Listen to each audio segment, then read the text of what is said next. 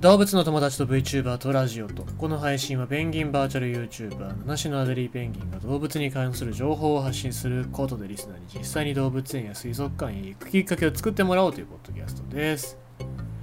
えーとすげえなと思ったニュースですけどあの NASA の探査機が、えー小惑星に体当たりして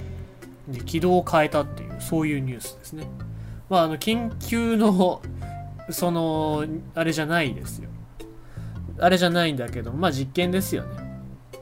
で大きさとしてはエジプトのピラミッドほどの大きさで地球から1万1000万キロ離れている、えー太陽を周回しているより大きな小惑星の周りを公転する二重小惑星ということで、まあ、全然あの地球に脅威ではないんですけども、まあ、それに対して時速2万3000キロで、えーダートっていうこの無人探査船が体当たりしたことによってで、えーまあ、軌道を変えたということなので、まあ、そのとそんな遠くのものに体当たりして軌道が変えられるんだったらばもしなんか地球に小惑星が衝突しそうになってもある程度対応できるのかなっていうそういうところですよね。まあまああのまあその時はあの僕念力で止めますけどね、念力不思議な力によって皆さん守りますけどもね、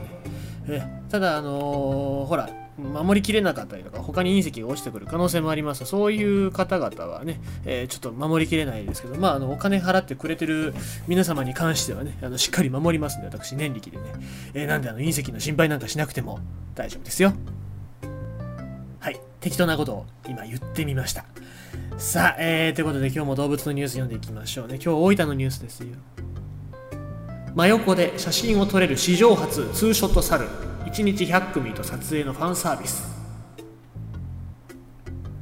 大分県大分市の高崎山自然動物公園。ここにいる2匹の猿の丸尾とスライムが今新たな人気猿として注目されています。えーキャスターが、えー紹介しておりますがこの B 群には高崎山史上初めてというあるすごいお猿さんがいるんです。それがこちら丸尾です。最初に紹介するのはオスの丸尾何が史上初なのかというと、えこの丸尾至近距離で一緒に撮影ができる記念撮影ができると。いうことで、えーかなり性格的には温厚らしいですね。で野生の猿は警戒心が非常に強く目を合わせるだけで人に襲いかかることもあると言います。しかしおとなしくて温厚な性格の丸尾高崎山自然動物園の職員さんおっしゃるにはさすがに触ることはできないんですけども真横にいたとこで、えーことで起こったということは今までありませんでしたということですね。で、えーまあ、他の猿とでは映せない貴重な1枚でございまして多い日には、えー100組と撮影をすることもあるということでして、えーこの日も多くの観光客が列を作り体が触れられそうなほどの距離で一緒に撮影を楽しんでいたということですね。でもう一匹がメスダルのスライム、えーこのスライムでございますけどもきっかけは今年の5月のこと。餌場で産気づいたスライム。無事に元気な赤ちゃんを出産しました。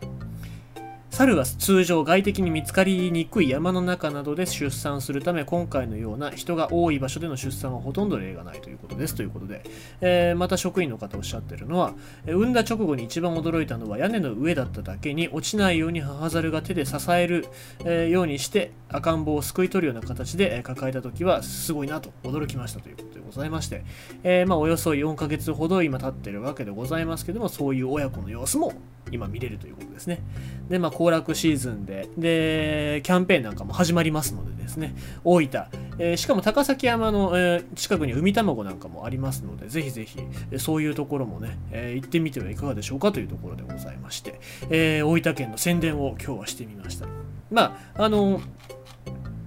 丸尾ですけども丸尾の100組ぐらい撮影っていうのまあずっとなんか撮影してるときっとね、えー疲れたりとかまあほらお猿さんも、ね、労力っていうのかかりますのでですねその辺は、えー注意していただきたいなと思います。まあその忙しくなるとねイライラすることってありますから僕もそうですけどもまあそういうところもしっかり気をつけながら、えー触れ合って触れ合ってるというか、まあ、近づいてほしいなと思いますね。はい。ということでございまして、今日のニュースは大分の宣伝でございました。大分県高崎山、いろんなお猿さんいるよって、そういうお話でございました。